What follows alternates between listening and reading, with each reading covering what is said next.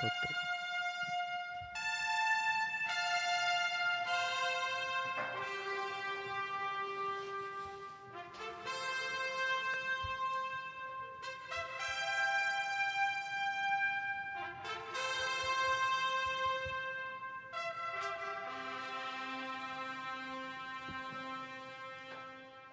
Discomanía.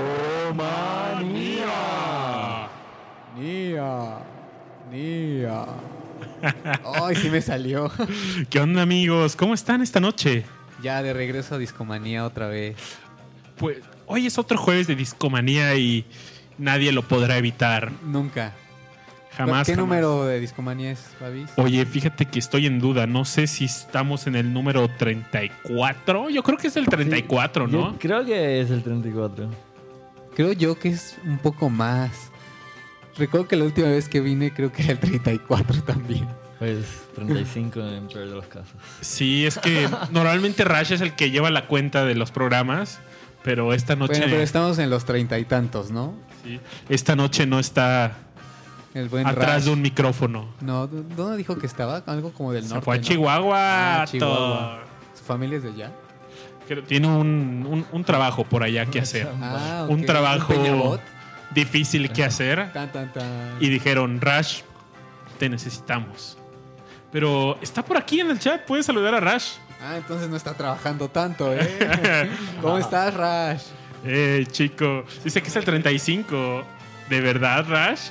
¡Wow! Pues bueno, adelantando un poco, pues bueno, Rash no estará esta noche. No se pongan tristes todos los, los fans de Rash. Tampoco tenemos a Aure, pero está Richard. Richard. ¿Qué onda, Chavox? Eh, oye, hablando, ya que mencionaste esos dos nombres, Rashi y Aure, ¿quién ganó la votación? Dijimos que iba a durar una semana. Ganó Rash. Órale. Me parece que Rash ¿Por la playera? Medalla Sí. de oro olímpica para Rash. entonces. Sí, eh, pero para ser justos, en Facebook la competencia la ganó Rash. Ok. Y, eh, y por Twitter la ganó Aure. Bueno, pues Los Aurelivers y Aurefans se manifestaron. ya tienen sus redes. Cada uno tiene su network. Oye, y también tenemos, bueno, a Pepo ya lo conocen. Hola, hola. No le gusta que lo sigan en Twitter, entonces pues, Ni siquiera tengo. al buen Richard lo pueden seguir como Espárragos en Twitter. Yo soy su amigo Espárragos. Está bueno, está bueno. y servidor Luis Alfredo Lorenzo. Me pueden seguir como Babasbot en Twitter y cualquier otra red social como Tinder. Ah, no, ¿verdad? YouPorn. Ah, tampoco. ¿Esa será red social? ¿Jabu Hotel? No. Oye, pero también tenemos un invitado especial esta noche. ¿Cómo estás, Vic? experto en el tema de hoy. Hola. Queremos presentarle a nuestro buen amigo Vic. ¿Cómo estás, Vic? Muy bien. Feliz de acompañarlos después de 35 episodios de Discomanía. Qué bueno. Nunca había venido, no, ¿verdad? No, sí, pero como un par, ¿no, Vic? Pero creo, vi que es un poco tímido y no se había acercado al micrófono. Yo nada más llego cuando hay cervezas o algo Si no, no. Sí, sí, no. Ah, y aparte, ¿por, por qué platicábamos fuera del aire que, que esta discomanía era especial? Por el tema. El tema. Hay que decirlo antes que la gente. Y bueno, ¿y estos de qué van a hablar, no? Hoy vamos a hablar de un ingeniero, compositor, Productor. mago. Ah, no, mago no, ¿verdad? Productor sí. Músico, de nombre Alan Parson. Alan Parsons. Vamos a hablar de este gran músico. Y bueno, como decía Pepe, ¿no? No solo es un gran músico, estamos escuchando de fondo una canción que se llama iRobot. Viene en su segundo álbum, que es el homónimo. Pero la trayectoria de Alan Parsons ha sido impresionante. Como dato curioso de Discomanía, el primer episodio de Discomanía, eh, me- el piloto, pues me, me acerqué yo solo al micrófono, me armé de valor con dos caguamas y, y me puse y me puse a poner unos viniles en la tornamesa y hablar de Alan Parsons. Entonces hice un recorrido sobre esta, toda la discografía de Alan Parsons y hablé un poco de su carrera como ingeniero y productor. Pero esa transmisión se detuvo porque estaba muy alcoholizado y detuve la transmisión por error y no la pude volver a, a poner. Y sin embargo, Así fue el 35. piloto y se quedó. Sí, no, pero además ese solo están escuchando mis amigos y... Es curioso, ¿no? Porque cuando empezó el Y programa... Cristo solo- Rey también. No, todavía no llegaba Cristo No, o Rey sea, a eran nuestra tiempos vida. donde Cristo Rey ni siquiera existía. Sí, no, no, no, eran otros Es No, que no, no. Cristo, pues 33 años y vamos por el 35. Exacto, exactamente. Venga. Apareció cuando debería aparecer. Sí, sí, sí. Y... Pero bueno, este es el programa 2.0 de Alan Parsons. Y esperemos que les guste. Al menos ya no va a estar solo, eso sí. Sí, no, y aparte en ese episodio me di cuenta de lo complicado que era porque en ese era poner un vinil tras el otro, tras el otro, entonces de repente pues Ah, atinarle, ¿no? Y, ah, sí, atinarle a la pista y de repente muévele a la consola y literal estaba solo, ¿no? Ahí fue cuando dije, "Mm, tiene que haber otra persona, tiene que haber más personas en el programa y miren, aquí estamos, ¿no? Solo con dos caguamas. Como yo que soy el encargado de cambiar los viniles ahorita. Exactamente. Latinas, ¿eh? Al- Oye, El ingeniero de las agujas, Vic Borja, Oye, y has mencionado mucho viniles. ¿Tienes cuántos discos? de Alan Parsons, Sí. la discografía ¿Completa? ¿Cuántos completa, son 10 discos. son? Órale. Que les vamos a hablar de un poquito sobre cada disco de- eh, durante esta noche. Y poner algunas rolas también, ¿verdad? Sí, claro. Ya les habíamos. Hemos hablado. Ha sido forzoso en este programa mencionar a Alan Parsons por su trayectoria. Simplemente, pues vamos introduciendo, ¿no? Vamos empezando. Normalmente, antes de empezar con el tema, ponemos una rolita, pero creo que ya estamos bastante entrados, ¿no? Sí. Pues ya bastante. Ah, antes de entrarnos mucho más, yo quiero mandar un cordial saludo, gracias a- al internet, a mi hermana Carla que cumple 38 años. Chin, ya lo dije. Oh, Creo que ya se va, se va a molestar por eso, pero no, bien, bien cumplidos. Te quiero mucho, Carlita. Recuerdo este cuando yo era chamaco y me cuidabas. Ay, eran unos días intensos, ¿eh? Porque Josué nunca fue el mejor portado. Pero sobreviví, eso quiere decir que me cuidó bien mi hermana. Bien. Feliz cumpleaños. A Feliz su, ex, su cumpleaños. esposo Arturo. ¿Cómo se llama? A Mayita también. Mi hermana Carla. Carla. Un, pues un abrazote a la hermana de Pepe Carla. Y, oye, también hoy es el cumpleaños de nuestro amigo Nacho, Nachocho, Es cierto, y estamos en su casa aparte. En su cabina. En su cabina. Es Acuérdate cierto. que esto no es una casa, es una cabina. Es, una- es un estudio profesional, Pepe. lo siento, lo siento. O en su casa cabina. es que no me dejaron terminar. Es casa cabina, ¿no? Porque. Sí, sí, sí. Yo, yo siempre pensé que grabábamos en el Yellow Submarine, ¿eh? Así se siente. Así es la vibra cuando estás en discomanía. Pero bueno, ahora sí, este, continuemos con Alan Parson para irnos después a una rolilla por ahí. Va, va, va, me late. Pues mira, yo creo que estamos, está cerca de sonar una canción que me encanta. Vamos a ponerla. Es otra de la canción de su disco iRobot. Que todos los discos de Alan Parsons son discos temáticos. Y este disco de iRobot, pues habla, habla sobre toda, est- toda esta serie de, libros y cuentos, historias que escribió Isaac Asimov. Y de hecho, utilizaron el nombre, no pudieron utilizar el nombre completo porque ya era propiedad de películas y cosas así. Entonces decidieron quitarle al título original una coma y es iRobot seguido y así eh, utilizaron, llamaron el disco y esta fue la rola que escuchamos de fondo. Fue el primer disco completo que yo escuché de A. Ah, yo te y lo me- presté, y ¿verdad? tú me lo prestaste, así es. ¿Qué tal? Oye, pues vamos a escuchar otra rolita y empezamos a hablar ahora sí de lleno de Alan Parsons. Perfecto. Vamos.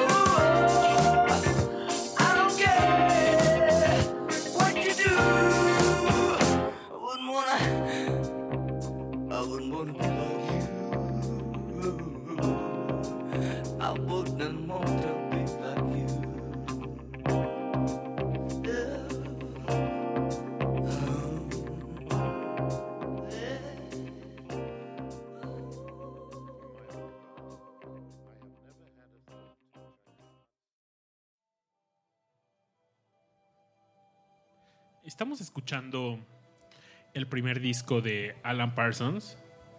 Su nombre es Tales of Mystery and Imagination, basado en el trabajo de Edgar Allan Poe. Este disco fue el disco debut de Alan Parsons Project, publicado en 1976, y todo este álbum gira alrededor de Edgar Allan Poe, ¿no? Con este disco empieza en racha a hacer todos sus discos temáticos. Son siete canciones increíble. La verdad es de mis discos favoritos y lo que este disco lo hizo única comparación de todos los demás fue la tecnología empleada, el concepto de progreso que caracterizó a Alan Parsons Project, ese sonido maravillosamente antiguo y alejado del modernismo, ¿no? Y la portada de este disco, hay un estudio creativo que se llama Hip- Hipgnosis, y este estudio es el culpable de haber hecho de la- las mejores portadas de la historia del rock. Simplemente ¿Cuál estudio, perdón? Hipgnosis. Ok. Este, est- este di- est- estudio colectivo de diseño gráfico fue fundado en 1968, pero prácticamente hizo las portadas de los mejores discos de Pink Floyd, de Led Zeppelin, de Genesis, de Black Sabbath, Ah, tenían chamba, ¿eh? Con los buenos. Sid Barrett, Denise, T-Rex, ¿quién más? Electric Light Orchestra. Órale, sí tienen muchas portadotas. De Pink Floyd me parece que casi todos, a partir del Saucer Full of Secrets, me parece que todos pasaron, bueno, yo creo que hasta la etapa antes de que saliera Roger Waters, pero de- tengo entendido que del Saucer Full of Secrets en adelante Ya. participaron ellos, ¿no? Y bueno, eh, esta, este disco de hecho yo lo tengo dos veces. Tiene una... Tiene, hay dos portadas. La primera portada de este disco sale, pues es un fondo verde nada más y una bandita. En la otra hay una momia donde que se está desenvolviendo y sale Alan Parsons en esa en la portada. Es muy buena. Ya, ya se las compartiremos en redes sociales. Pero bueno, ¿cómo nació este proyecto? Y realmente, pues, la carrera de Alan Parsons no empezó siendo una carrera musical como... Bueno, más bien, no empezó si- siendo músico, ¿no? Más bien como ingeniero, ¿no? Le Él- gustaba estar atrás de, del ruido. Él llegó al Abbey Road a sus 19 años. Así, Hola, ¿cómo están? Me llamo Alan Parson y por ahí dicen que me rifo. Oye, Pepe, imagínate, su primer chamba fue ser asistente de audio para Let It Be y para el, Abbey- el disco Abbey Road de los Beatles. No, pues imagínate. no Güey, te- tu primera chamba. O sea, Ajá, si tú- esa es tu primera chamba, Claro. ¿qué te espera en la vida, Pepe? Exacto. Pero y además, ¿cómo, cómo Sí. lo habrá conseguido? O sea, porque... Pero yo- tal vez era realmente muy bueno. Bueno, desde niño, ¿no? Tenía como bastantes aptitudes de Pues sí, exacto. para la música. Entonces seguramente pues era, era bueno o, o tenía un maestro que lo recomendó. No sé, pueden pasar mu- muchas cosas, pero tienes razón, Babis. Si tu primer trabajo es saber, es, ah, pues sí, sonoricé el Abbey Road de los Beatles, ¿no? Let it be, así. Sí, sí, sí. Ahorita estamos escuchando de fondo The Raven, que por cierto es una excelente rola. Y bueno, la carrera de Alan Parsons empezó así, ¿no? En el Abbey Road. Él desde niño le, eh, aprendió a tocar el piano, la guitarra. Y esta pasión por la música lo llevó a ser ingeniero de grabación en los estudios MI. Y más tarde llegó al Abbey Road, donde cono- conocí y participó como asistente, ¿no? En estos dos discos de los Beatles. Y siguió su carrera como ingeniero de audio, ¿no? Más adelante, pues. Pues trabajó Trabajó bastantes. también con Paul McCartney, ¿no? Con Como- Paul McCartney, Como también solitarios y... con All Stewart, que Ah, para ¿en los que nos están escuchando desde el pre-show, pusimos el álbum Year of the Cat, que All Stewart lo considera como su obra maestra, ¿no, Richard? Deberían escuchar esa rola de nuevo. Para los que nos, nos van a escuchar luego. Porque esa, esa rola en específico de Year of the Cat es muy buena. Sí, sí. sí, la música es excelente. Y pa- pasa algo, ¿no? Que platicábamos, que todos los grupos con los que trabajaron con Alan Parsons, el, el único grupo, bueno, músico que reconoció el- el- la, aportación de Alan Parsons fue All Stewart. Y dijo, este disco, el Year of the Cat, fue mi obra maestra, ¿no? y fue a- gracias a él. Gracias a Alan Parsons, ¿no? Sí, Donde sí. transformó. por- porque en ese no solo fue el ingeniero de audio, también fue el productor. Y pues De por sí le gustaba jugar mucho con la precisión de un sonido muy puro, ¿no? O de sonar precisamente algo. El, como decías, el primer disco estaba hecho a propósito para que sonara como no moderno, ¿no? Viejo, al contrario. Bueno, en ese, en ese tiempo, para ese tiempo. Pero, pero eso que mencionabas que, que Stewart sí le reconoció el trabajo a Alan Parsons, no, no fue lo que siempre pasó. Mucha, o sea, Alan Parsons le ha grabado a muchísimas bandas. Alan Parsons grabó el Dark Side of the Moon de Pink Floyd. ese- y- exacto. Y si hay una, hay una entrevista que, que, que Alan Parsons tiene con Rolling Stones, donde habla de, de, su- de esa grabación. Y cuando la lees, tú ves que las contestaciones a las preguntas, oye, ¿cómo fue la grabación? Son como muy... Muy frío, ¿no? Al muy ambiguas, ¿no? Muy inesperado, ¿no? O sea, es como que pues, o sea, yo era, yo era el técnico de grabación y, y les grababa y ellos tocaban, pero no lo cuenta emocionado. Pero es que me enteré, por ejemplo, eh, Pink Floyd no, como que nunca le dio el reconocimiento merecido, ¿no? Eh, Oficialmente nunca habló del exacto. tema. Exacto, entonces, Y lo que se sabe es porque Alan Parsons lo ha mencionado, ¿no? pues sí. Eh, ese disco no fue el único con el que trabajó Alan Parsons con Pink Floyd. Él también hizo el mix de, bueno, toda la mezcla en el Atom Her Mother. ¿Ah, él lo mezcló? Sí. Ok. Y lo que sí es que lo invitaron a hacer el, el Wish You Were Here. Pero fue justamente cuando Alan Parsons dijo: Voy a empezar mi carrera como, Como músico, como ¿no? músico y no puedo. Ya, la verdad es que no sé quién haya seguido los trabajos de ingeniería de audio con Pink Floyd, pero ya no fue Alan Parsons, ¿no? No. Su participación fueron exclusivamente sus dos álbums con Pink Floyd.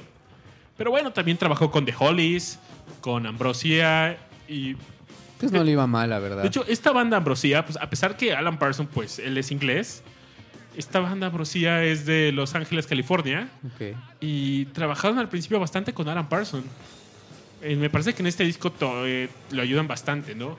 Pero bueno, básicamente Alan Parsons empezó este proyecto con otro gran músico que ya se nos fue. Eh, él conoció a este otro gran músico en pues, Eric Wolfson. Wolfson, ¿no? Eric Wolfson en la cabina. en- Pianista. eh, pianista. de hecho, él era un pianista de sesión. Sí, sí, sí. O sea, conocieron en el Abbey Road, ¿no? Exacto. Como el, ah, yo vine a grabar en la tú, yo trabajo aquí. en la En cafetería. la cafetería de Levy Road. Wow. Y, pero, Hasta ahí hay historia, ¿eh? pero él no lo contrató para que tocara con él. Él quería que, que Eric Wolfson lo produjera. Ah, ok. Iba a ser su representante. Y la verdad es que la, eh, mucho del trabajo conceptual era de Eric Wolfson. Pero el proyecto llevaba el nombre de Alan Parsons, ¿no? Sí. Alan Parson Project, así se llama el- la banda prácticamente. Entonces sí era su proyecto, ¿no? Todo esto pasó en 1974 en este estudio Abbey Road. Y pues así nació este primer disco que estamos escuchando, Tales of Mystery and Imagination. Este álbum inaugural causó gran sensación al ser presentado en el Observatorio del Planetario del Parque Griffith en Inglaterra, acompañando con un show de De iluminación láser, ¿no? láser. Ah, qué locochón, imagínate. ¿En qué, en qué año dijiste? ¿70 y qué? 74. 74, No, imagínate. eh, bueno, perdón, el disco. eh, empezaron a traer. No, la presentación en el parque. En el 76. Imagínate, es en el 76 y de repente ves una banda que suena así como impecable en la calle y con un show de láser. Pues sí, es así, dices como, wow, alienígenas tocando. Sí, sí, es un efecto muy loco. O sea, ¿cuán- ¿cuándo habrá salido el láser así, pero ya algo de... pues, No sé, era un láser de los 70 Ajá. Funcionaba seguramente un poco más arcaico, ¿no? Ese tal vez sí te dejaba ciego si lo veías a los ojos. Exacto. Entonces vea el concierto y a la vez no lo vea. Tal vez podría Sí. ser peligroso. ¿Qué vamos a escuchar ahora, Babis? Vamos a. Hay que poner una rola a este. ¿Quieres seguir con el primer disco? Ponerte una del iRobot, ya del segundo. Es que ya, sale, ya sonó del Raven, Ah, es cierto, y es del iRobot. que quería ponerla, pero que, que suene completa, ¿no? Oye, Richard, estamos platicando antes de irnos a, a esta rola que All Stewart mencionó, quedó impresionado con uno de los cambios que hizo Alan Parsons. Alan Parsons a, a las, las mezclas originales. Que era un saxofón que transformó en la canción Year of the Cat, homónimo de este álbum de All Stewart. Yo vamos a poner esa rola, ¿no? Para qué les parece. Para que vean Sí, el sí. saxofón transformado. Ya decía Richard, ¿no? Pues bueno, vamos a escuchar Year of the Cat, este disco producido por Alan Parsons.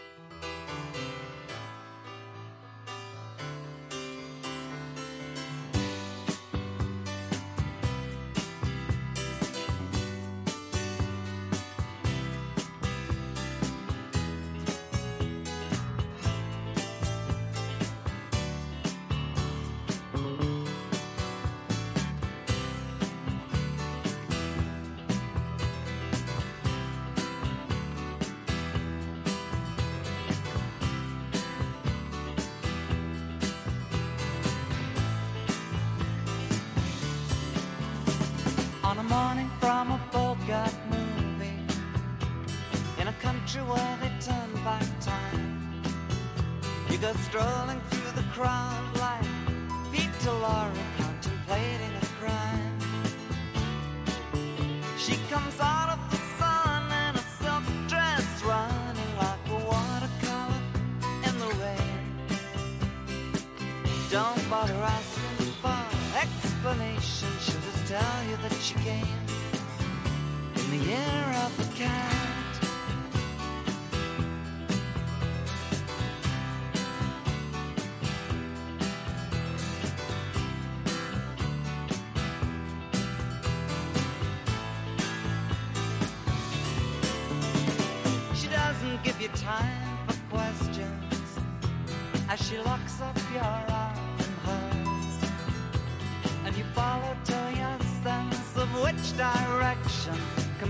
Completely disappears. By the blue tiled walls near the market stalls, there's a hidden door she leads you to. These days, she says, I feel my life just like a river running through the year of the cat.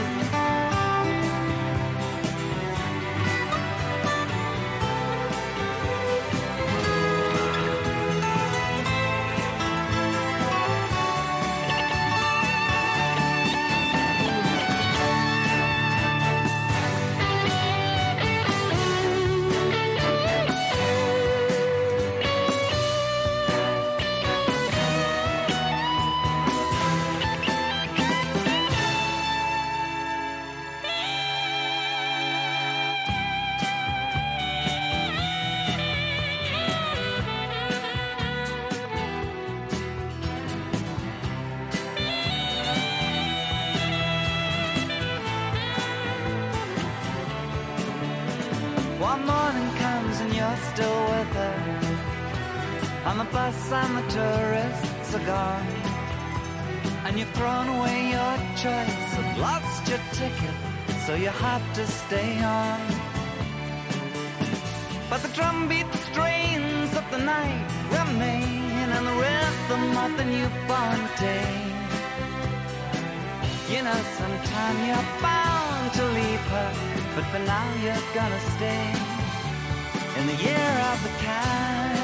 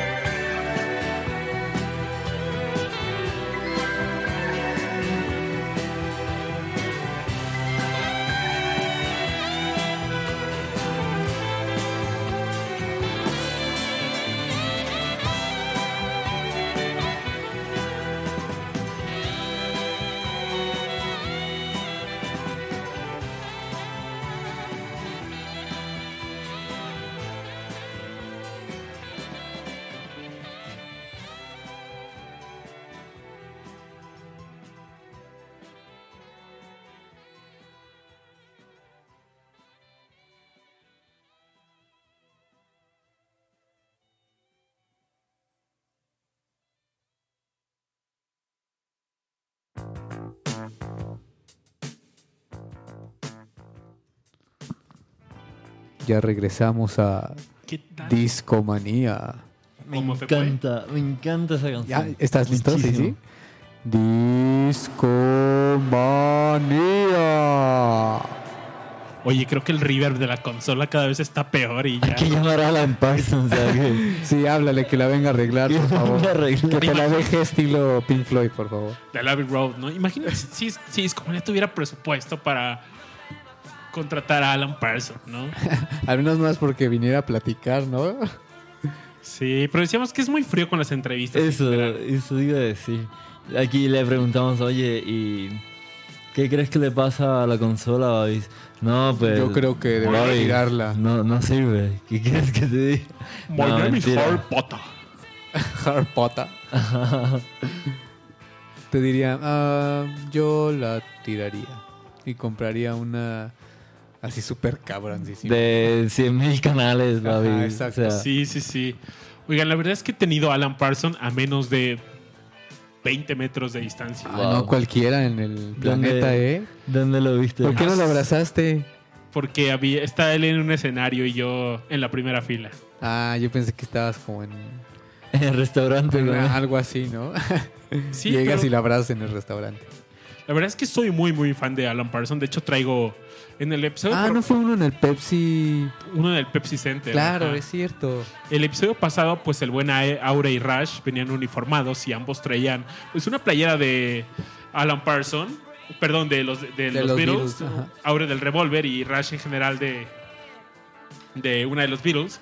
Y dije, pues va, ahora yo me voy a uniformar y me voy a poner Y trae Una- su playera de Alan, una Alan playera de. Alan Parsons. Sí, Ahorita y subimos la foto al Facebook de, de la playera de que Babi. por cierto en ese concierto salió, ¿cómo se llama este güey que me caga la madre, pues? Eh, Alex Inte. Ah, ese güey. ¿Por qué se aparece ese güey ahí? Porque de repente Tocó, le abrió. No, no la abrió. La abrió. uh, ¿Cómo se llama el guitarrista de. Un ex guitarrista de Boston? Uh, se me fue el nombre. Pero bueno, es cagado esto en los conciertos hoy en día, ¿no? Te dicen, ah, pues va a tocar Boston, ¿no? Pero no, no es Boston, es un güey que estuvo en Boston. ah, sí, claro. Que duró como dos años de ley. O que entró al principio y duró un mes. Sí, algo así. Y, ¿Pero estaba bien el proyecto? Sí, Ah, está. ok. Estuvo, la verdad fue un concierto increíble. Pero justo en una de mis rolas favoritas, en creo que fue en Games People Play, que salió, de repente todo se cae, bueno, como que cuando llega, va a empezar como que el clímax de la rola de Games People Play, que pues sí, sí, la pondremos más adelante, pero bueno, el clímax de esta rola viene con un solo impresionante. Pero antes de entrar como que se calma toda la cosa y siguen tocando. ¿Cómo escribirías eso de que empiezas a tocar como quedito porque va a ser algo muy explosivo, Pepe? Pues le llaman creciendo, ¿no? De que vas poco a poquito, Ajá. poco a poquito, hasta que llegas a, al clímax de Bu- Bueno, ahí es cuando dice Alan Parsons, de repente se acerca la voz y Ladies and gentlemen, Mr. Alex Sintek. Y yo, no. ¿En serio? ¿Y tocó con él? Sí, salió con una. eh, ¿Cómo se llaman estos pianitos de guitarra? Eh, guitars. Gui- Guitars. No, de esos como bien noventeros, ¿no? Ándale. Ah, la melódica. La melódica. no, no, no, no. es como un teclado que se cuelga como guitarra. como guitarra. Pues el guitar, ¿no? ¿Sí? ¿Se llama así? La verdad no recuerdo. Sí, sí, es el, el guitar. Y pues bueno, salió con esos y yo así de no. Y aparte sí dije, chale, así, neta, el- Sí, es cierto. El guitar. Sí, Richard tiene razón. dije, no, no puede ser tú aquí, yo aquí, no. ¿No le escupiste? No, pero sí, sí le menté la madre, la verdad. Sí. O sea que... "Ah, Por tu culpa odiaba chiquilladas. Sí, algo sí fue. Pero bueno, ¿qué les parece si vamos al siguiente álbum? Claro, me ¿Cómo parece. se llama? Vamos, ah, bueno, ahorita estás, eh, seguimos escuchando Your, eh, una rola que se llama On the Border de All Stewart, pero vamos a poner una rola que se llama Total Eclipse. Y bueno, esta es de el álbum iRobot de Alan Parsons. Es el segundo álbum Sí, el De- segundito. De Alan Parsons. Este álbum salió a la luz en 1977. Como todos, también fue un álbum conceptual, inspirado en el conjunto de relatos cortos como Yo Robot, escrito por el escritor ruso estadounidense Isaac Asimov. Tú, Vic, has leído algo de él, ¿no? ¿Te suena? ¿Viste la película donde sale Will Smith? No menos. No. ¿No viste la de eso, Yo Robot? Ustedes, muchachos. No, yo no, bueno, yo sí la Sí, vi. Yo Robot, Nunca sí. he leído a Simov, pero tengo un amigo que le gusta mucho y creo que su obra maestra es la de... La de eh, War of the Worlds de, Alan, de Isaac Asimov. Sí, ¿cómo se, cómo se llama? ¿Cómo se llama? Que tiene, que son no, varios. Es de H.G. Wells. No, War of the Worlds de H.G. Wells. No, No no. recuerdo el, no recuerdo el nombre de este libro, pero bueno, él es famoso en, en la ciencia ficción, ¿no? Es como de los escritores más alabados en la ciencia ficción. Exacto, trata de temas pues filosóficos sobre la inteligencia artificial, los robots y Sí, exactamente. Escribió el de Yo Robot y este la fundación creo que es su exactamente la fundación, exactamente. ¿no? Es su como su obra maestra y hay como tres de esos, ¿no? Y prácticamente habla como de una pues, sociedad futurista. De hecho, en este álbum también utilizan el Moog Synthesizer, que ya hemos hablado de él. ¿Te acuerdas, Richard, de en el episodio de, Tomita. de Isao Tomita? Sí. El Tomita cargaba con ese maquinón para llevárselo a Japón. Sí, sí, sí. Y que por cierto, estos robots que describía Isaac Asimov aparecieron, o sea, fueron. Tenían un nombre, ¿no? Y. Pero eran, por ejemplo, los mismos robots de Doc. De, era como la misma tecnología, según en Doctor Who o en, en Star Trek. ¿Cómo, cómo se llaman? Era proto algo. Ahorita lo busco, pero bueno, pues sí que en lo que lo encontramos. Protoplasma. Ándale, creo que sí, ¿eh? Sí, era protoplasma. Sí, según yo, sí, era algo. Oye, pero bien buena onda eh, este el, el pianista de de Alan Parsons, ¿no? O sea, hicieron un disco inspirado en los en, el- en los libros de Asimov, pero aparte se tuvieron una entrevista con él como, "Oye, pues mira, vamos a escribir acá, vamos a hacer un disco de- sobre tus libros." O sea, tenían ese nivel de caché, ¿no? Para decir, vamos con, con Asimov para platicar un rato, a ver, a ver si le gustan los soniditos que le estamos metiendo a sus historias. Hubiera estado bueno si lo grababa. Ah, sí, de hecho, él mismo como que dijo, sí, como tú dices, sí pudieron hablar con él. Sí, sí, sí. Coincidieron y todo. Y él dijo, va, pueden usarlo, pero eh, justamente él dijo, oigan, el nombre no lo pueden usar porque ya está registrado por películas y sí, bla, sí, bla, sí. bla. Y fue por lo que les decía hace rato, le quitaron la coma. Ah, claro, para que fuera por ese pequeño cambio otro nombre, ¿no? Es cierto. ¿Cómo, cómo, se justificará eso? Sí. Es como raro. Es porque es prácticamente lo mismo, solo quitas la. Pero ¿cómo se llama esta comita que va arriba? Apóstrofe. Apóstrofe, ¿no? Pero no, este sí era. No, eh, ah, era coma, sí. Ah, ok. De hecho, este álbum, cuando, ah, cuando. Ahorita subimos una foto del vinilo, pero cuando lo abres, pues trae una leyenda que dice. Algo, eh, la, yo robot la historia del ascenso de la máquina y el declive del hombre, que paradójicamente coincidió con su descubrimiento de la rueda y una advertencia de su breve dominio en este planeta, porque el hombre trató de crear un robot a su propia imagen. Tómala. Oigan, aquí. Práctica, ¿no, ¿No suena Terminator? Algo así, ¿no? Sí, no. De hecho, hay algo, la, la canción final de este álbum se llama Genesis capítulo 1, versículo 32. Sigue por el tema de la continuación de la historia de la creación, poniendo a los robots como el siguiente, o sea, como la siguiente creación. Pero, o sea, el Génesis solo tiene 31 versículos. Ah, por eso es el 32, donde ya. Ah, ya lo estaba buscando para aquí leerlo, pero. No, no, no. Es, Me es que, Richard, no lo tienes que buscar porque lo vamos a poner en este Exacto. Escuchemos, entonces. Ya hasta me dieron ganas. Oigan, 32. 32. Antes de llegar a esto, pues, ¿ustedes qué opinan de todo este rollo de la inteligencia artificial? Digo, aquí ya vemos tres personas que nos dedicamos a a programar máquinas para vivir, Pues, ¿Máquinas para qué? pues para... vivir. para comer. Ah, para vivir. Para que vivan las máquinas. Exactamente. Sí, para pero- que vivan las, ma- vivan las máquinas. Pero yo creo que sí, tipo 2050, 2060, yo creo que van a haber cosas que mucho más allá de lo que nos hemos imaginado. Alguna vez leí un libro que se llama Super Hackers, nunca lo han leído, es, es No. bueno.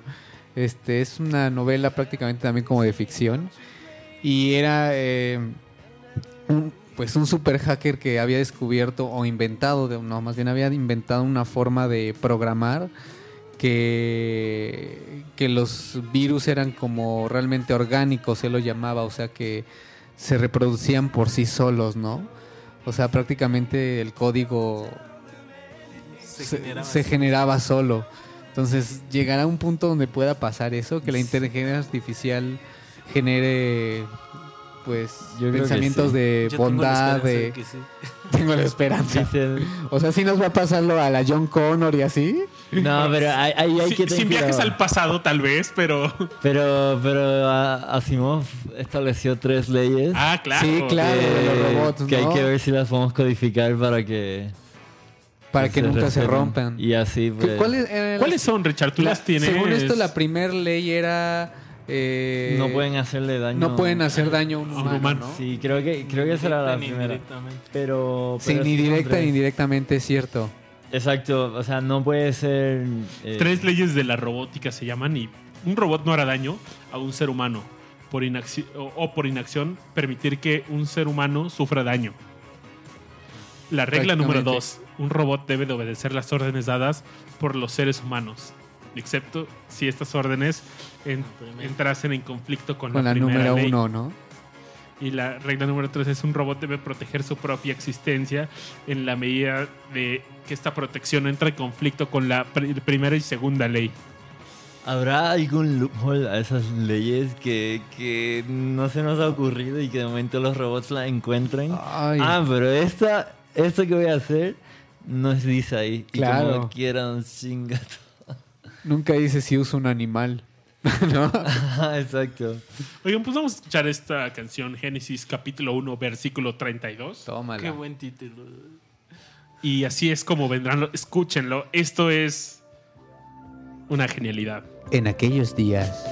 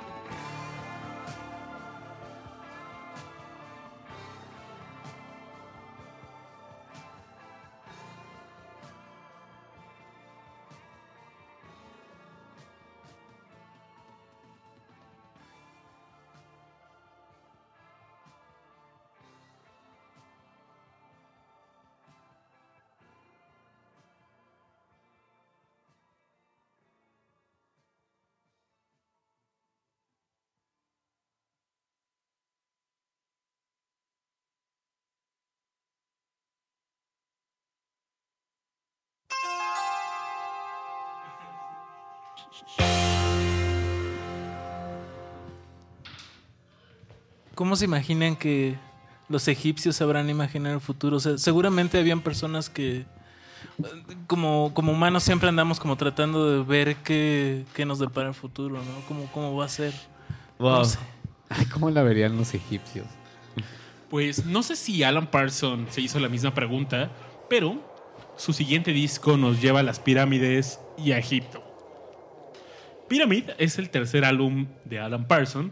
Este fue liberado en 1978. Siguió siendo un álbum conceptual y este fue centrado en las pirámides de Giza. En, en esa época, como que el interés de la gente, el interés colectivo, había mucha curiosidad sobre las pirámides, del poder de las pirámides, de Tutankamón.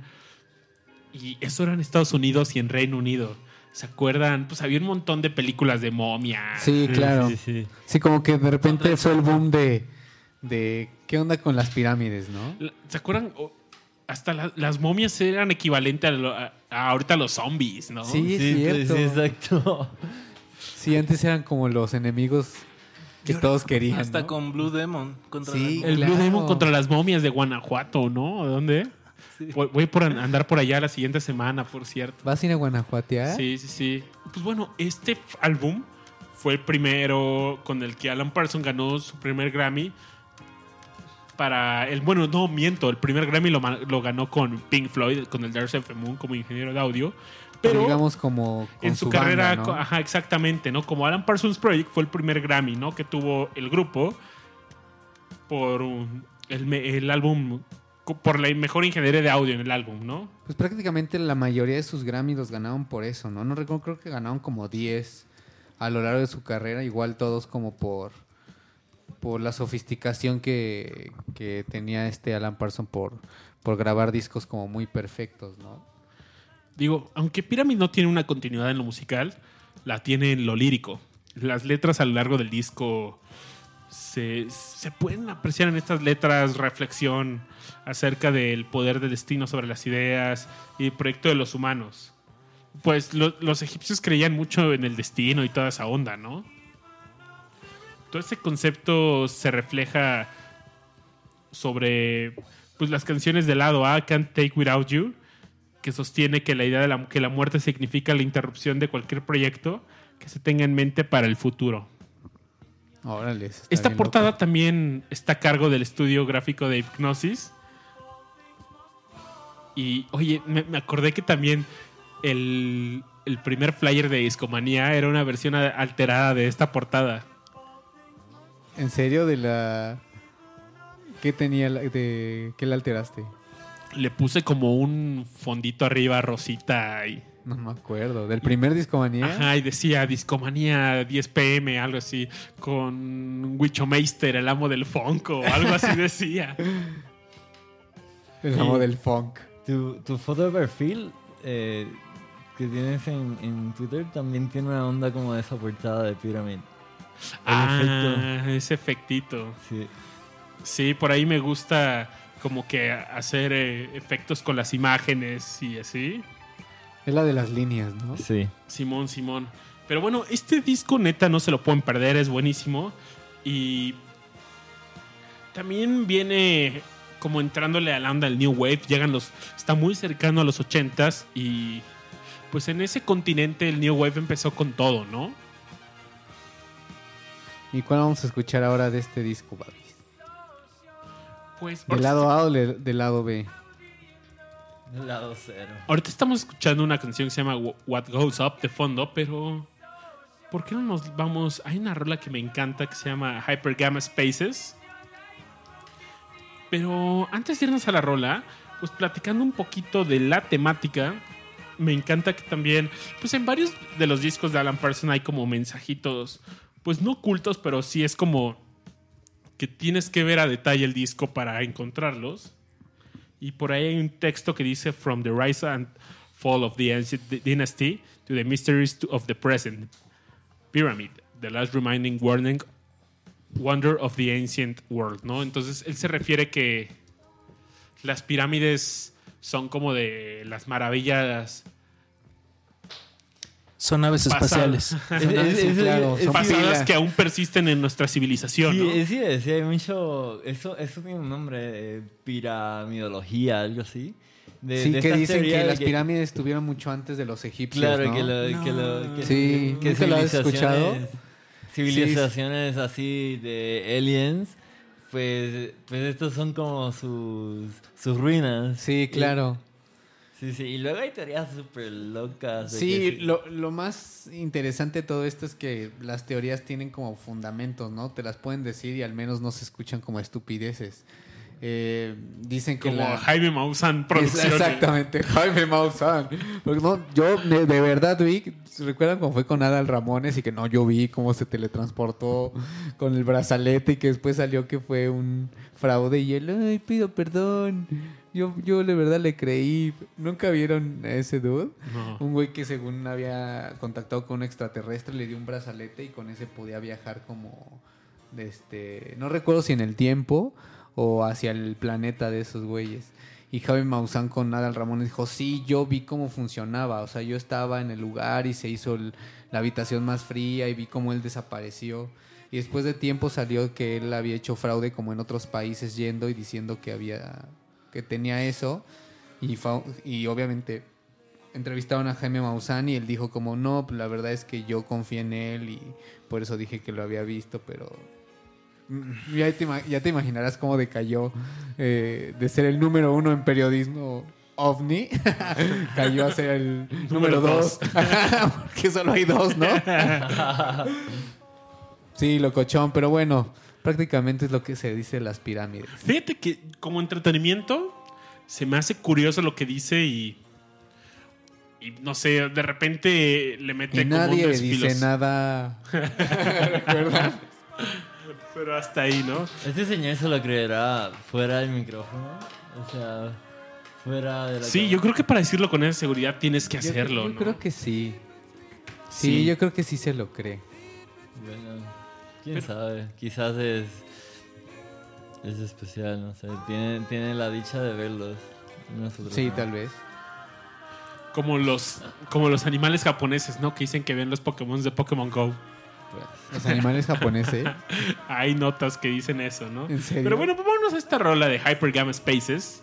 Es una rola del álbum Pyramid. Instrumental. No van a esperar voz. Uf, escúchenla nada más.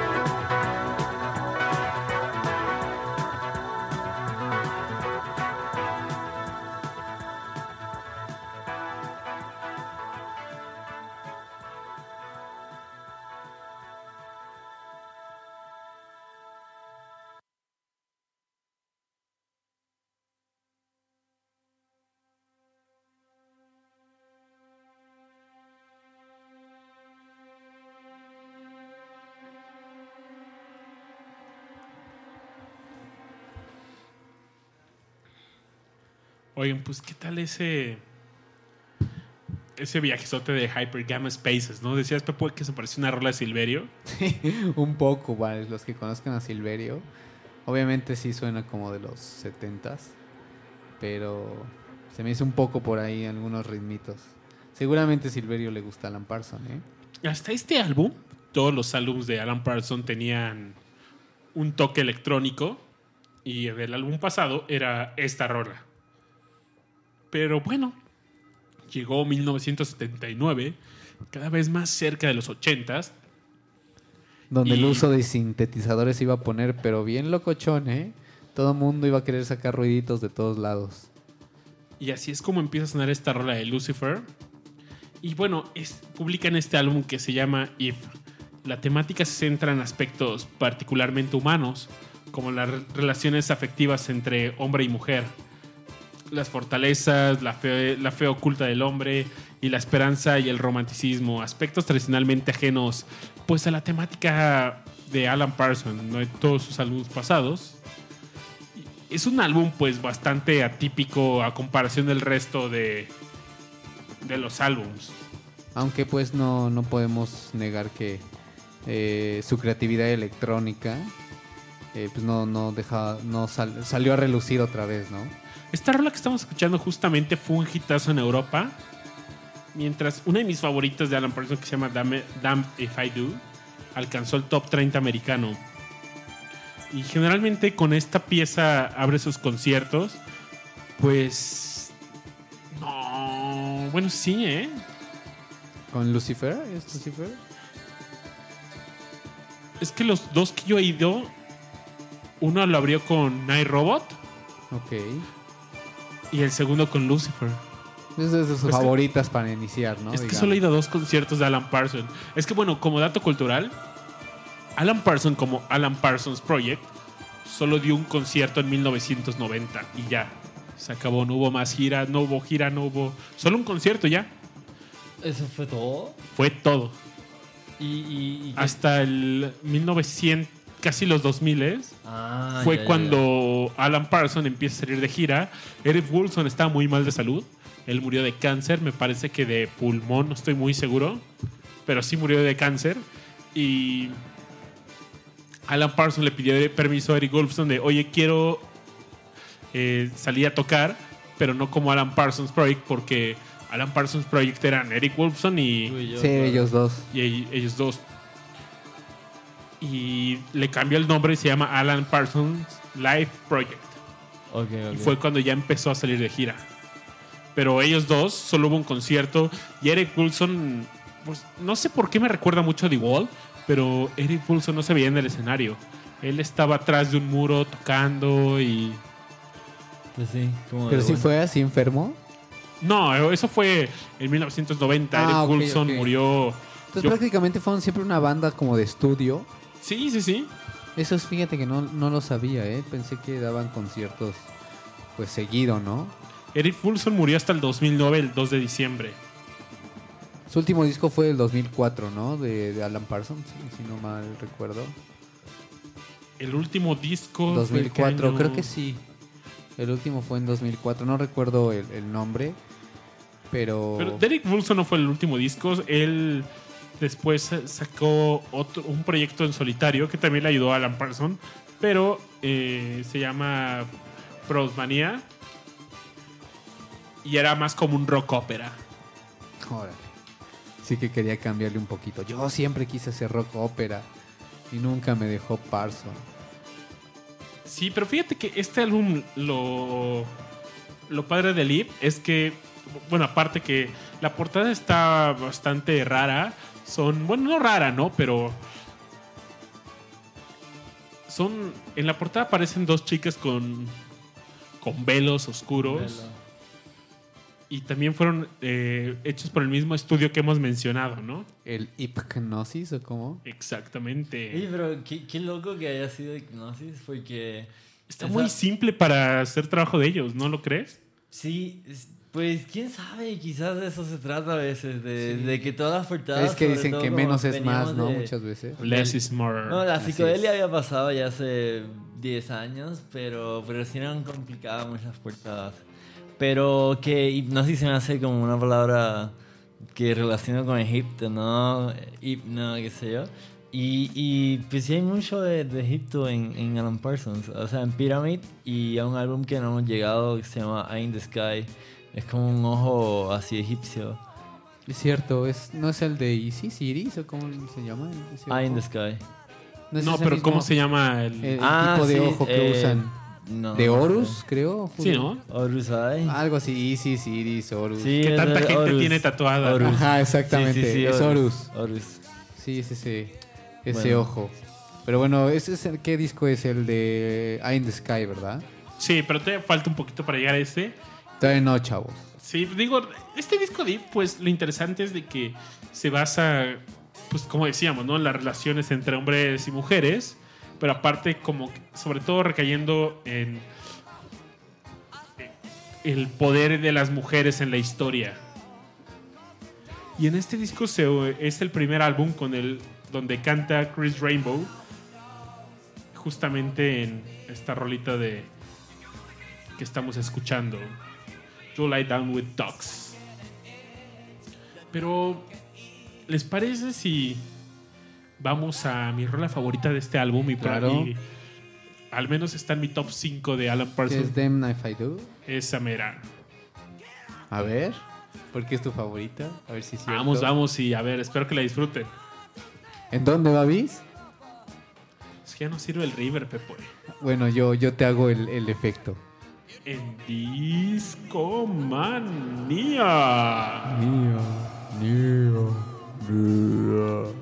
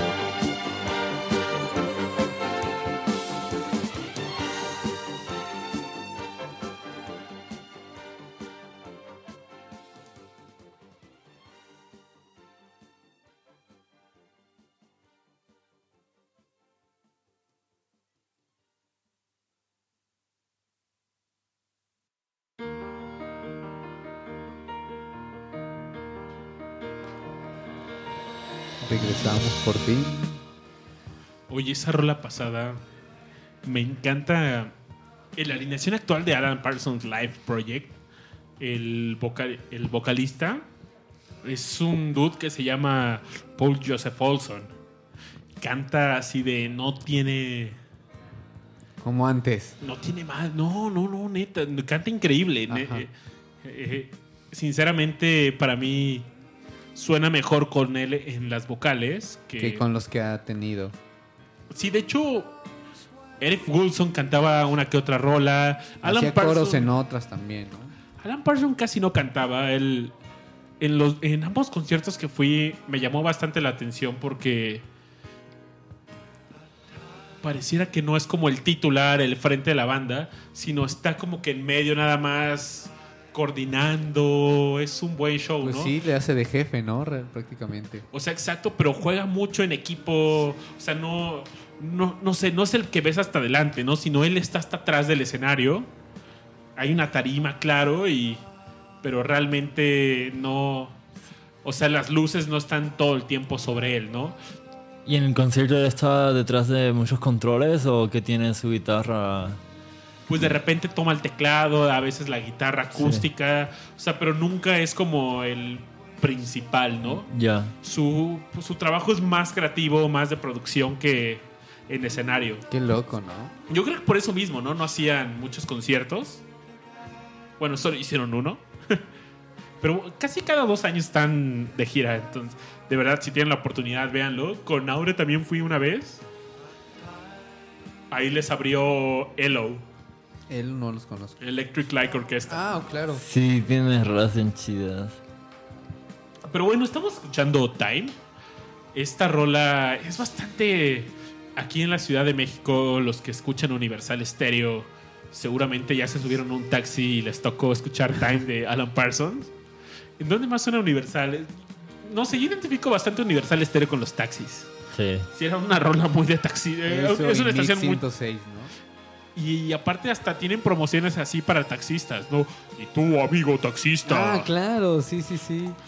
Tenemos una promoción para ti con a todos nuestros amigos taxistas con las placas número 7432.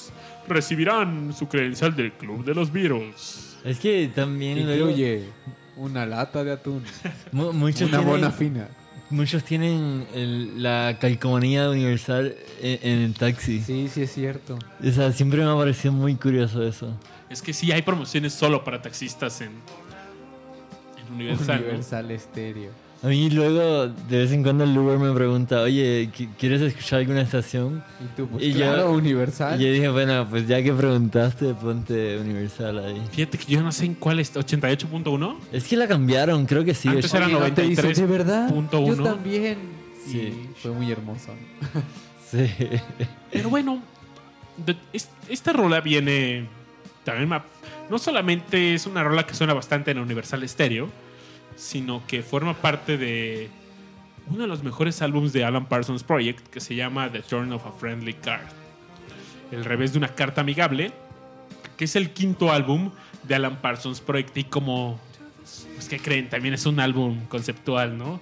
Cuyo tema principal gira en torno a las apuestas y juegos de azar y al estilo de lo que se ve en las salas de juego de Monte Carlo y Las Vegas. Esto se, se tiene como una hipótesis de que esto tiene que ver porque Eric Coulson estaba en esa época estaba viviendo en Mónaco y encontró pues bastante inspiración lírica en ese concepto. Básicamente pues el álbum narra la historia de un hombre adulto quien tras comenzar a sentirse insatisfecho con su vida decide ir a un casino y apostar todo cuanto tiene para luego perderlo completamente. Qué raro, ¿eh? Eso no pasa, Pepe. No, nunca pasa. Yo, ¿Han jugado alguna vez ese tipo de cosas caliente o emotion? ¿no? Sí. Yo alguna vez también, no recuerdo por qué fui, pero era una como parada rápida. Creo, no estoy muy seguro, pero creo que acompañé a, al amigo de un amigo, o sea, ya sabes, de esos que vas varios en un coche. Y que era, pero dicen que me lo prestan si primero pasamos por mi mamá. Mi mamá está en el casino. Entonces entramos este, al casino. Ah, porque la mamá se iba a tardar. No, que todavía le falta como media hora. Entonces dijo, pues, ¿esperamos en el coche o entramos? Pues entramos. Entramos al casino y yo dije, ay, voy a jugar 50 pesos, no entiendo cómo funcione, ¿no? Y realmente nunca entendí bien cómo era el juego, pero de repente ya tenía 300 pesos. Entonces tú puedes apretar un botón que dice como cobrar, o bueno, no recuerdo si era cobrar, pero es como decir, aquí acaba mi juego y ya me quedo con mis 300. O puedes seguir apostando. Entonces yo dije, si no he entendido bien, estoy, he estado ganando, ¿no? Seguí apostando y al final me quedaron 57 centavos. Ay, Entonces, sí, centavos. No, centavos, o sea, perdí mis 50 pesos, pero lo más raro es que seguramente todos están diseñados para que como que ganes a un pri- al principio y después pierdas. Aparte, también me hacía pensar como, bueno, cuando son... no es negocio. No, aparte ya son todos son pantallas, ¿no? Entonces, desde el momento que es un software, estoy completamente seguro que es puede estar programado para nunca ganar, simplemente, ¿no? De hecho, yo creo que están tan Podría programadas. ser, pero según yo sí hay regulaciones sobre eso. Ajá, exacto. Si están programadas para por dar un mínimo de premios o un mínimo de probabilidad, pero no, O sea, en no tiene que ser una probabilidad justa. O sea, en algún momento la máquina dice, ok, hoy voy a hacer que gane. ¡pah! Ajá, Y pero es repente, tu, muy- igual es súper improbable y pues sí, no están hechas para que tú saques dinero. Están hechas para que te entretengas. Justamente, pues, Eric. Wilson jugaba con eso, ¿no? Él puso sobre la mesa en este álbum el concepto de riesgo. Presente, pues, en las mesas de juegos, en estas maquinitas que escribimos. Dice, él decía que tiene paralelismos con los riesgos que se corren en la vida cotidiana al tomar decisiones como apostar, meta- lo decía de una forma metafórica. Y este disco, o sea, justamente la portada está increíble. Esta no sé si la haya diseñado también este, este colectivo. Ahorita les investigo. Pero la portada se me hace increíble. Y pensaba que iba a ser mi primer tatuaje. Yo, yo en algún momento pensaba tatuármela. Pero, no, no. todo Llegó, tenía que ser otra portada. llegó Neil Young y Pensé que, Quítate se- que ahí te voy. otro día que hablamos de Neil Young. pensé que lo íbamos a Sí, lograr, yo- pero... yo- De verdad es que creo que en cada discomanía debe de salir ya algo de Neil Young, ¿no? Aunque no venga el caso de repente alguien, ah, Neil Young.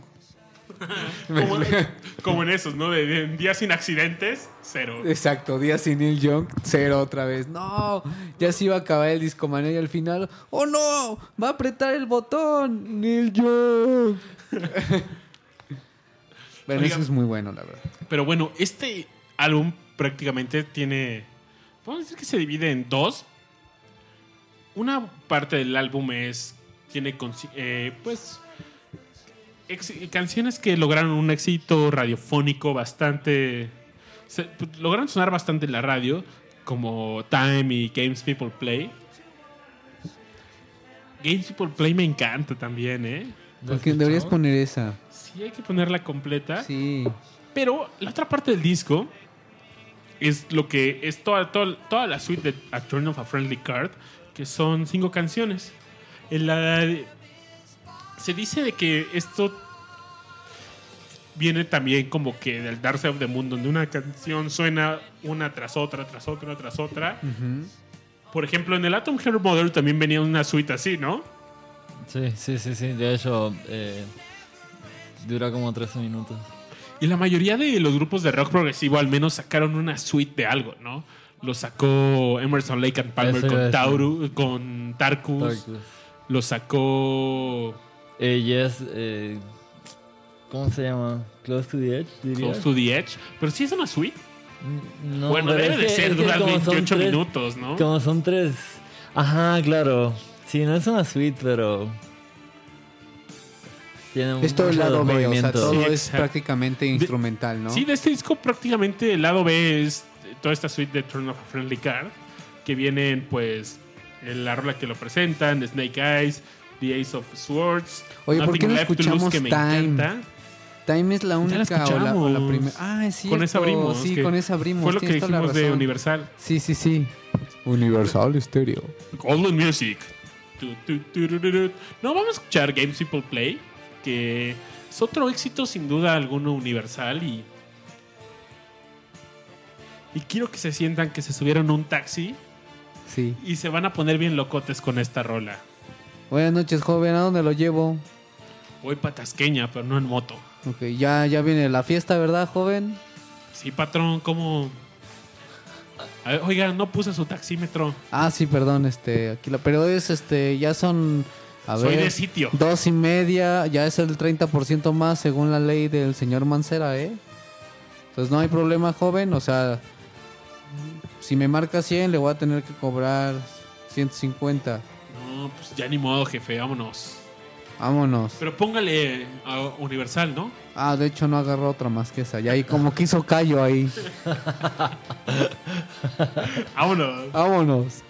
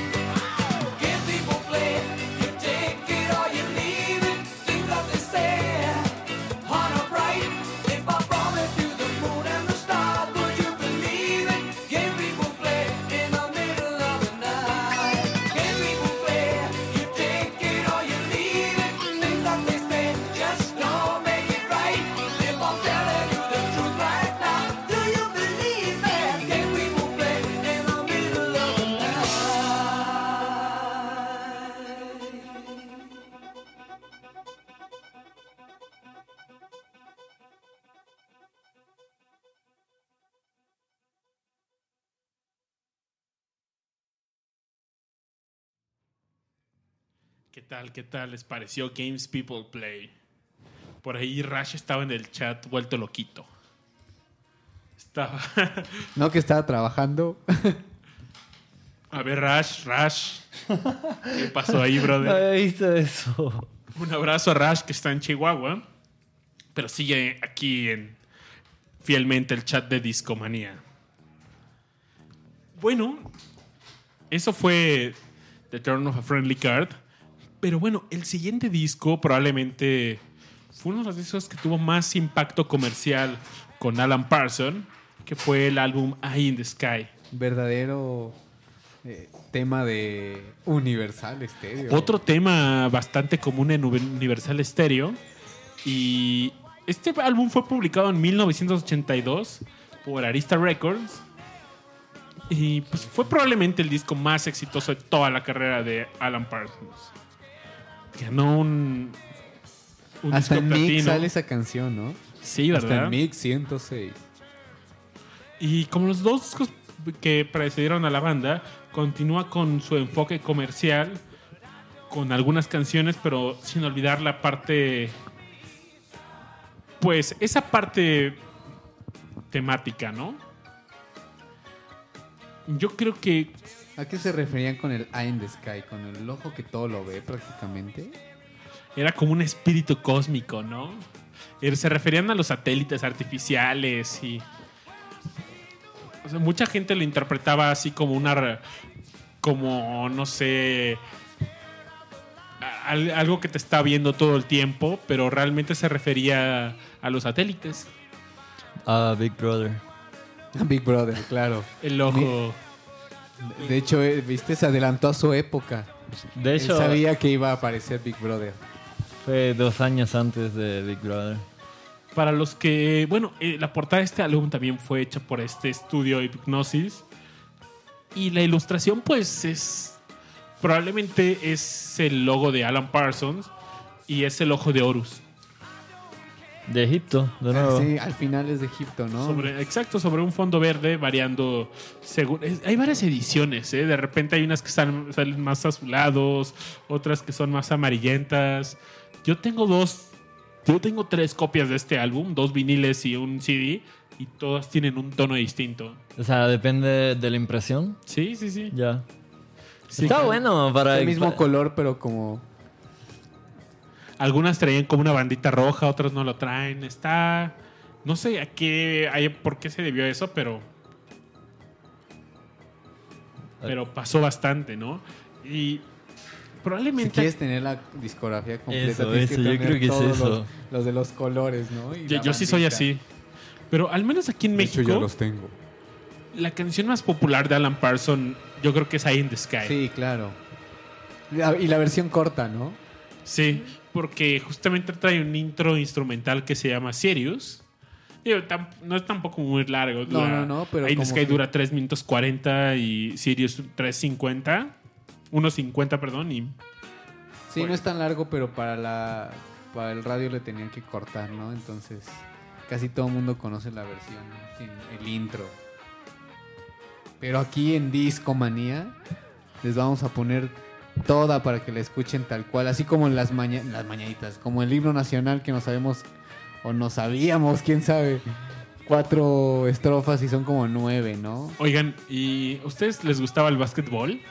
Yo de niño jugaba un poco, pero siempre fui muy chaparrito. ¿Te acuerdas de los partidos de los Chicago Bulls cuando jugaba. Michael Jordan? Este era el equipo de oro, ¿no? Michael Jordan, Pippen. Scully Pippen. Es, ¿Quién estaba más? Dennis Rodman. Que en un momento salió como vestido de mujer, de, de que se iba a casar, ¿no? Como de, Sí.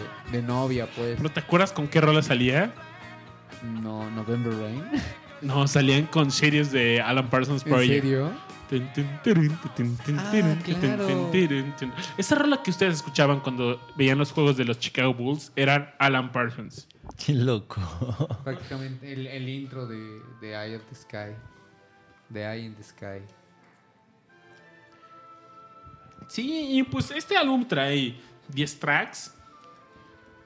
Y pues es una temática muy. Muy del espacio, ¿no? El ojo en el cielo, Children of the Moon, Gemini. Illuminati. Sal- De hecho, Algunos dirían que Alan Parsons es Illuminati, ¿no? Tiene portadas ahí raras, ¿no? Sí, seguramente sí. Sí, este álbum tiene rolas muy buenas. A mí me encanta una rola que se llama Psycho Pebble, que fue con la que empezamos este bloque. Tiene un tecladito bien chido.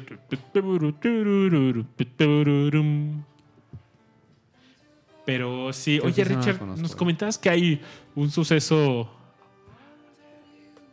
astronómico. Ah, hablan. Sí, sí, sí. De hecho, eh, todos los años, eh, más o menos para esta fecha, se puede ver una lluvia de meteoritos. Y... Ah, como gigantesca, ¿no? Claro, sí. Sí, por ahí leí que creo que 500 estrellas por minuto podías ver. No, por minutos, no. Sí, algo así leí, te lo Pero, juro. te sí, juro. sí, sí, es como- O era 50 y estoy exagerando. Pero por hora, 50. por hora. Es por Ah, hora. por hora. Sí, sí, sí. Entonces, pero igual es muchísimo. Es mucho y el cielo, Sí, hoy va a llover en el cielo. Difícilmente, yo creo que en la ciudad no se puede ver, ¿no? Porque hay tanta contaminación lumínica. Pues, Las estrellas pues realmente casi no se ven en la ciudad. Sí. No es que no haya, simplemente es que hay tanta luz que no te deja verlas, ¿no? O sea, los anuncios, los anuncios, los este pues la iluminación en la calle, los coches, edificios, todo eso hace que se tape. La contaminación, por supuesto, hace que se tape las, las estrellas. Yo creo que habría que salir como a la marquesa o algo así, este, con peligro de que te salten, eh, para poder ver como ese tipo de, de fenómenos. sí, de- de- salen, salen de, de este grupo de estrellas que se llaman las Perseidas. Que tienen una historia bien loca. Nada, pues, de- pero una historia de estas como de mitología. Ok. Dice, eh, porque Cuéntala, Orión, cuéntala. Ves que Orión tiene un arco, está, Sí, está sí, como sí. cazando, ¿no?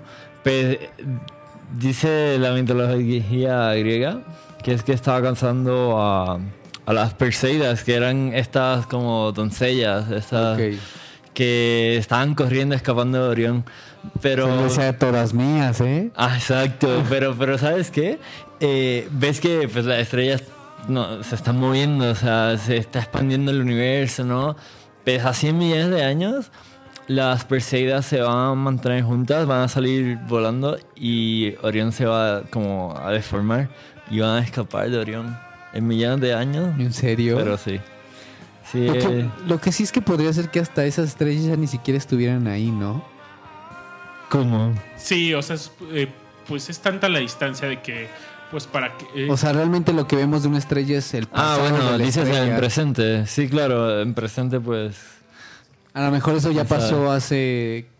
Sí, o sea, lo que llega realmente, Sí, eso sí, lo que pero- está, la luz que estamos viendo nosotros de una estrella, lo que percibimos, pues puede que esa estrella, pues ya, Si está a 100 millones de años luz, imagínate, a lo Eso mejor va sí. en 80 y todavía le faltan 20 millones de años para que alcancemos a ver cuando ya tiene Sí, cuando ya tronó. muchísimo destruida, ¿no?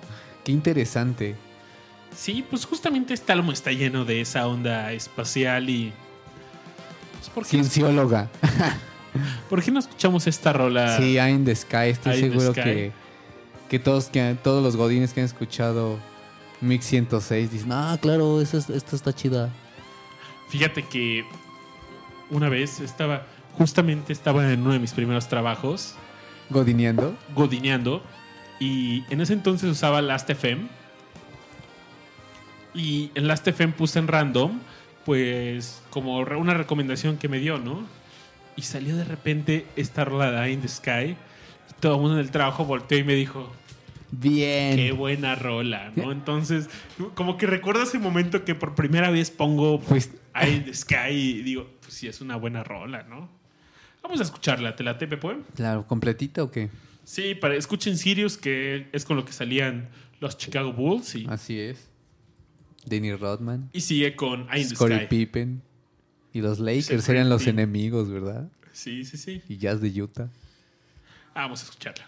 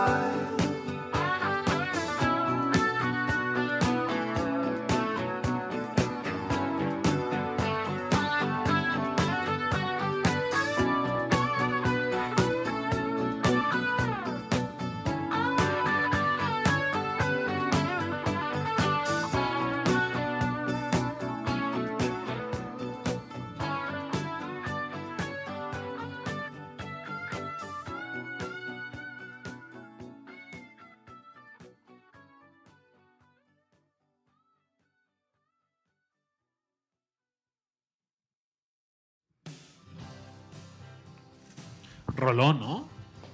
Sí, ¿quién no, quién no recuerda esa buena rola? Fíjate que en sus conciertos, siempre que tocan esa rola, es como que la presentan, ¿no? O sea, es. Todo el concierto es como normalmente es una rola tras otra, tras otra, tras otra. Nunca, no hay como interacción con el mayor, con el público, sino es un show que pues sigue, ¿no? Sigue. Siguen tocando rola tras, tras otra, pero para In the Sky llegan y le dan su intro, ¿no? De, creo que es la canción más popular de Alan Parsons, ¿no? Sí. Al menos en Latinoamérica, ¿no? Sí. Pero bueno, esto nos llega, eh, nos lleva al siguiente álbum de Alan Parsons. Se llama El Ammonia Avenue. Este álbum, pues, fue el El último séptimo álbum. álbum del... Y no solo eso, fue como que el último álbum que tuvo Como repercusión, ¿no? Ajá, que fue tras- trascendente la carrera de Alan Parsons.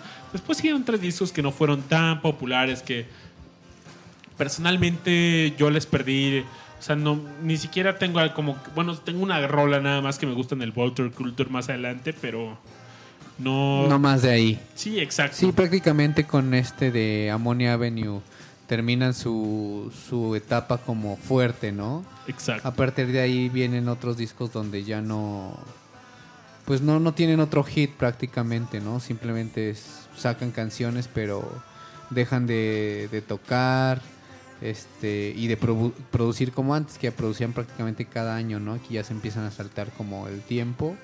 Y pues es normal también una banda con tantos años, de repente empiezan a cambiar simplemente las formas hasta de pensar. Bueno, ¿no? este fueron 10 años más o menos, ¿no? Imagínate. Este álbum salió en- el 7 de febrero de 1984. Y bueno, ahorita estamos escuchando de fondo esta canción que se llama Don't Answer Me. Que si pueden ver el video, está increíble. Es como tipo cómic de Dick Tracy. Es una animación de ese estilo. Y ahorita les. Según yo, eh, el ilustrador de el video musical es un bueno es un video de dibujos animados realizado por el estudio en Broadcast Arts con animación de Michael Kaluta y recrea una historia en un ambiente de la Florida en los años 30 con- y es un cómic que se llama The Adventures of Nick and Sugar. Y este video fue nominado a un premio del video más experimental en 1984. Si lo ven es como es la historia de cómo un tipo protege. Hay una chava que que salía con un güey gandaya y este güey gandaya lo maltrataba y el otro güey llega un güey como su héroe y rescata a esta chica de, del güey gandaya, ¿no? Básicamente se trata el video, pero véanlo, la animación es muy buena no sé, me, a mí me encanta una parte donde sale un solecito de que sonriente y llora, la luna también, y está muy bueno, de verdad, vean el video, lo publicamos en las redes, yo creo. Sí, ahí va a estar para que lo vean más fácil. Y después, ¿cómo, cómo dijo Babis? Pero bueno, este álbum pues fue inspirado en una visita de Eric Wilson a una planta de la compañía química Imperial Chemical Industries, ubicada en el noreste de Inglaterra. Y Eric Wilson lo primero que vio fue una larga calle desierta ocupada por tuberías, con un cartel que rezaba, resaltaba Ammonia Avenue, Avenida del Amoníaco. Y esta fue la ubicación para la portada. Si ven la portada, pues son muchos tubos, pero tienen como un efecto tipo caleidoscopio, una onda así, ¿no? Sí, sí, tiene al menos como un Como reflejo. que la mitad, ¿no? Ajá, Sí, sí, exacto, sí. es como un reflejo. Sí. Y pues bueno, el concepto de este álbum va sobre. está enfocado sobre los pros y contras de la ciencia aplicada al progreso industrial y malentendidos. Y los puntos de vista, pues, negativos y de la opinión pública al respecto. Conceptual como todos los demás.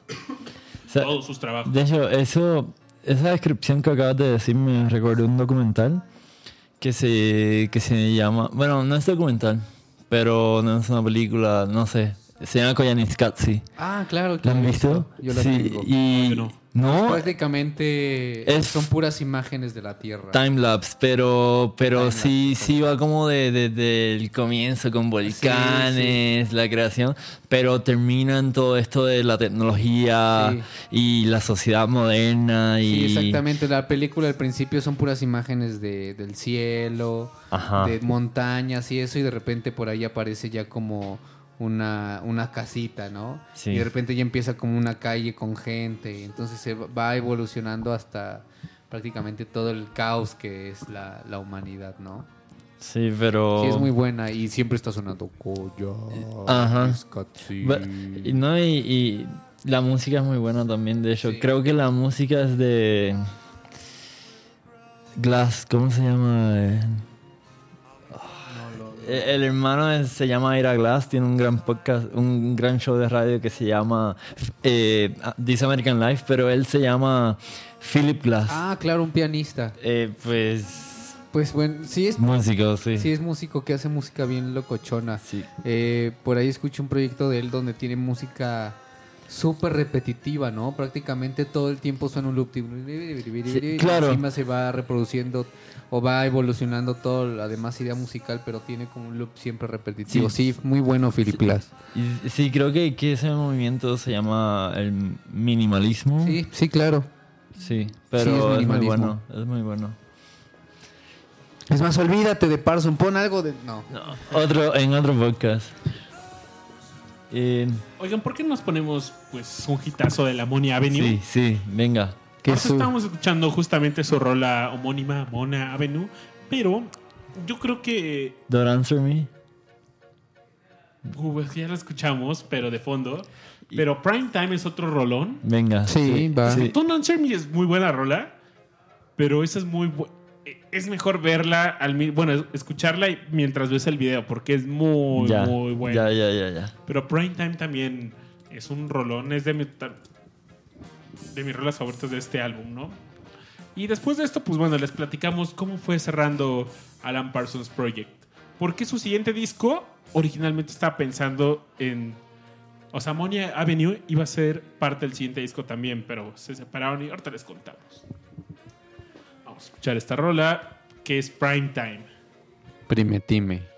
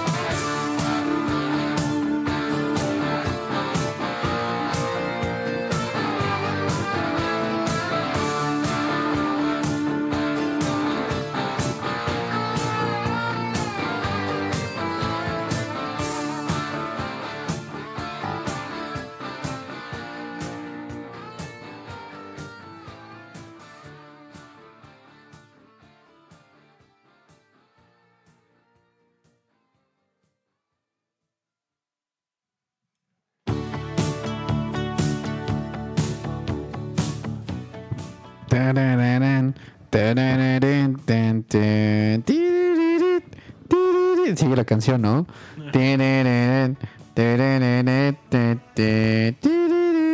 ¿Qué tal? ¿Me sale igualita, Parson? Casi, casi. Pensé que todavía estábamos en la rola. No sé, lo hice igualito, ¿no? Ahorita estamos escuchando una rola que se llama Sooner or Later. Es, un, es una rola del álbum Culture. Y este es el octavo álbum de Alan Parsons. Fue public- publicado en 1985. O- Como les mencionabas anteriormente, se pensaba este álbum publicarse como el, un disco adicional dentro de la Money Avenue. Iba a ser como, este iba a ser el disco 1, pero al final pues fueron editados por separado. O sea, como discos independientes, Ah, prácticamente. yo creo que estuvo bien, porque la verdad, pues, Hubieran sido tal vez muchas canciones, ¿no? Para uno solo. Sí, en este álbum, pues creo que solo me gustan dos rolas. Una que se llama Let's Talk About Me y este de Sooner or Later. Y pues bueno, esta. La, la portada muestra una suerte, una pulsera metálica representando unos orobóricos devorando su propia cola. Unos, unos, pues es realmente la cultura del buitre. Del buitre. El éxito principal fue pues esta rola que le decía Let's Talk, Let's Talk About Me y alcanzó el top 40 en las listas alemanas. A partir del Digo, no pasado- cualquiera, ¿no? O sea, A partir del álbum pasado no hubo, no, no hubo- se acabaron los éxitos, ¿no? claro. Hubo uno que otro, pues, rola conocida. Como casi todos los discos fueron en el Abbey Road. Algunos fueron, o sea, de hecho todos fueron grabados en el Abbey Road. Y de repente una que otra rola en otro estudio. Pero pues bueno, este, prácticamente era el estudio que vio crecer a Alan Parsons. Ya se la sabía ahí, ¿no? Sí, ahí sí, sí. trabajó, ahí grabó, ahí con su grupo, ¿no? Pues sí, ya. El siguiente álbum fue el noveno. Se llama Stereotomy. Y fue publicado también en 1985. Eh, este disco también era típico al respecto con los antecesores, ya que pues la fórmula que había que dejaron de utilizar la fórmula que siempre había seguido el grupo, ¿no? La participación, participación vocal de Eric Wilson era casi nula y fue sustituido en este disco por John Miles. Ya era otro, otro cantante. Sí, sí, Pero sí. bueno, este Wolfon siempre se fue parte de de Alan Parsons prácticamente, ¿no? Con él empezó la historia, ¿no? Se conocieron en el Abbey Road, a partir de ahí forman la banda. Me imagino que ya sin él era pues era un poco diferente también, ¿no? Sí, pues bueno, el nombre viene de estereotomía, que es el arte de cortar piedras y maderas. Y la palabra es una metáfora para referirse a la manera en que ciertos artistas y figuras mediáticas son amoldados y rediseñados para cumplir con los requerimientos de la popularidad. Fue el... Eso trataba pues más o menos este álbum. De lo rescatable de este álbum, pues es la, ro- la rola homónima, Stereotomy, se me hace buena. Y ya lo, de, lo, lo, lo que resta del álbum, en verdad no lo Es recomiendo. como relleno, ¿no? Prácticamente. Pues no, no relleno, o sea, la verdad es que se encerraron un rato a componer y... Pero no sé, yo siento que pudo haber sido muy forzado. Yo creo que cuando ya tienes esa presión como de tal vez grabar por grabar, no sé, tal vez se pueda volver un poco complicado la hora del... Fueron dos álbumes en un año. o sí, sea, fue claro, el Volter es, Coltor y es el bastante trabajo, sí. Y a pesar que el Volter Coltor pues había... Ya estaba trabajado, estaba pensado originalmente para la Sí, Money para Avenue. hacer exactamente, ¿no? Y el último álbum de Alan Parsons Project es un álbum que se llama Gaudi, décimo álbum, publicado en el 87. Y fue. Es un disco conceptual alrededor de Antonio Gaudí, como se llama el disco, ¿no? Que era el- fue el máximo representante del, modernismo, del modernismo catalán. Un arquitecto, por cierto. Ujú. Innato de la geometría y el volumen. Y por cierto, este, este álbum trae una rola que me encanta, que se llama La Sagrada Familia. Yo creo que es lo, rescata lo rescatable de este. Alguna vez escuchamos esta canción, creo, ¿no? En Discomanía. Sí, Sí, re- a mí me suena que no, ¿eh? no sé Pero por qué. también hay otra rola que se me hace buena, que bueno, muy rara para Alan Parsons Project, pero hay una que se llama Money Talks, que es como muy robotosa. Money Talks. Un robot, como, como de Daft Punk, ¿no? Te digo, iban adelantados a su época estos muchachos. Y bueno, para esto hay un álbum inédito de Alan Parsons Project que se llama La Defensa Siliciana. El nombre viene de una jugada de ajedrez que es una respuesta a, a una apertura de ajedrez. Es la apertura donde sale abriendo blancas con el peón en E4, que es realmente mueves el peón del rey al, al- al centro del tablero y te contesta moviendo el, el negras y el, el peón del alfil, del lado de- el- del alfil de la reina. Y se dice que es la mejor jugada respondiendo a esta apertura por el porcentaje de... Sí, prácticamente el que tira primero tiene que regresar, ¿no? Es que esa apertura es peligrosa. Porque tiene, puedes sacar el alfil, puedes sacar a la reina. Claro, puedes quedar Y- en jaque y ya no, puede, y no puedes moverte, ¿no? Pues sí, es, la- es como de las aperturas más populares del ajedrez. sí. De hecho, o sea, los juegos de ajedrez son muy cuadrados porque las aperturas neta... O sea, to- la mayoría de las aperturas, digamos, buenas, tienen nombre, ¿no? Y tienen... Sí, si- claro, Si el- el oponente hace este movimiento, es bueno contestar con esta apertura. Sí, o esto puede ser un poco audaz. eh, no sé, hay, hay... Todo tiene un nombre, ¿no? Y- Sí, cuando, cuando juegas ya como a un nivel de oh, moveré alfil a F8, yo creo que te aprendes ya movimientos, ¿no? En general, más que como. O sea, sí piensas obviamente la jugada, pero te aprendes ya como fórmulas predefinidas. Es que, es ¿no? que el ajedrez Jugadas es prácticamente. es súper estudiado. Sí, o sea, la claro. gente que juega ajedrez profesional estudia y estudia juegos que han pasado.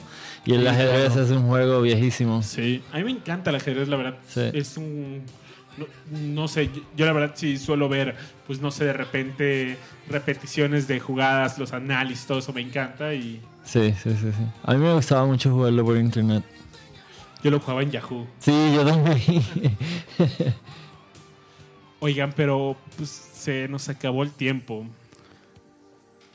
Tal les pareció? Oye, le voy a ser honesto, de. Adam Parsons apenas, o sea, llevo muy poco escuchándolo, pero ahora que hace poco lo, lo- lo- lo descubrí, es de, me, me causó algo que no siento con cualquier banda, artista que escucho por primera vez. Esta, la, la música de Alan Parsons sí me llegó al corazón y, y es buenísima y estoy muy feliz de haberlo descubierto. Entonces yo me voy a quedar escuchando Alan Parsons por muchas veces en repeat en Spotify eh, este fin de semana y el- la próxima semana y por mucho tiempo. Sí, Al menos hasta mañana. Más y más allá. definitivamente, sí. Bueno, de entrada espero que les haya gustado este recorrido que hicimos sobre la carrera musical de Alan Parsons, también so- sobre su trabajo como ingeniero de audio. Y bueno, de verdad, no dejen de escuchar Alan Parsons Project. Es algo muy bueno. Y normalmente anda de gira cada dos años. Si tienen la- la fortuna de verlo en vivo, no se lo pierdan. Es un show increíble y háganlo, por favor. Pero bueno, se nos acabó el tiempo y... ¿Pepe, algo con lo que te quieras despedir? Pues siempre muy agradecido de, de estar en, en Discomanía, en esta cabina profesional que no es una casa. Claro. Y este muy, muy agradecido siempre de, de la invitación. Compartir con toda la banda aquí discomaníaca. Y pues nada, siempre que tenga la oportunidad de estar aquí para prestar mi voz para Discomanía. ¿Cómo fue? En Discomanía. Espero hacerme famoso un día como la de los tamales oaxaqueños o como el de se compran. Se compran. que al rato todas las tiendas de discos tengan. Discomanía. Pásele. refrigeradores o algo de fierro viejo, que venda. Ay.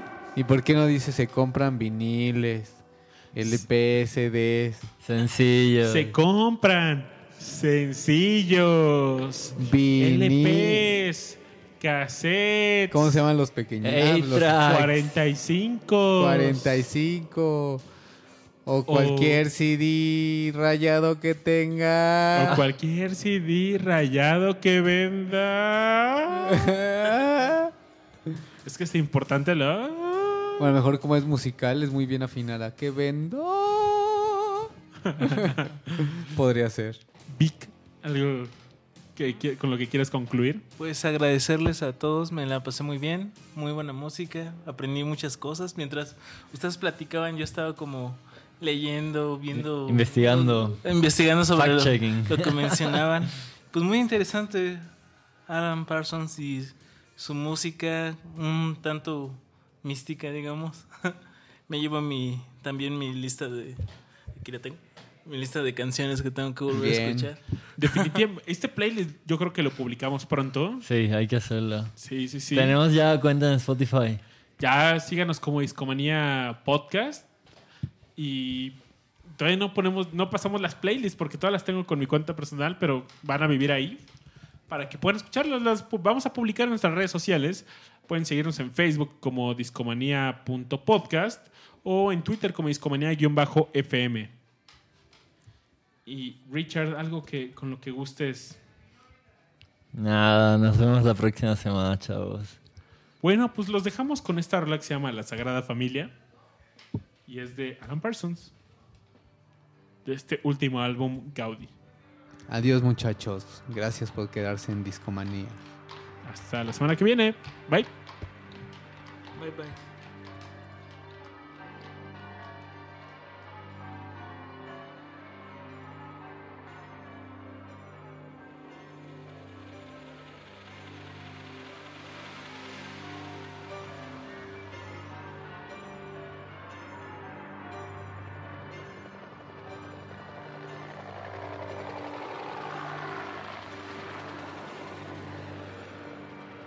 In recent times, there is no one who could approach at all to Antonio Gaudí.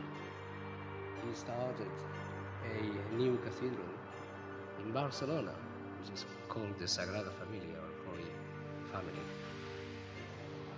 The sad thing is, they could try to finish it, but I don't think they'll ever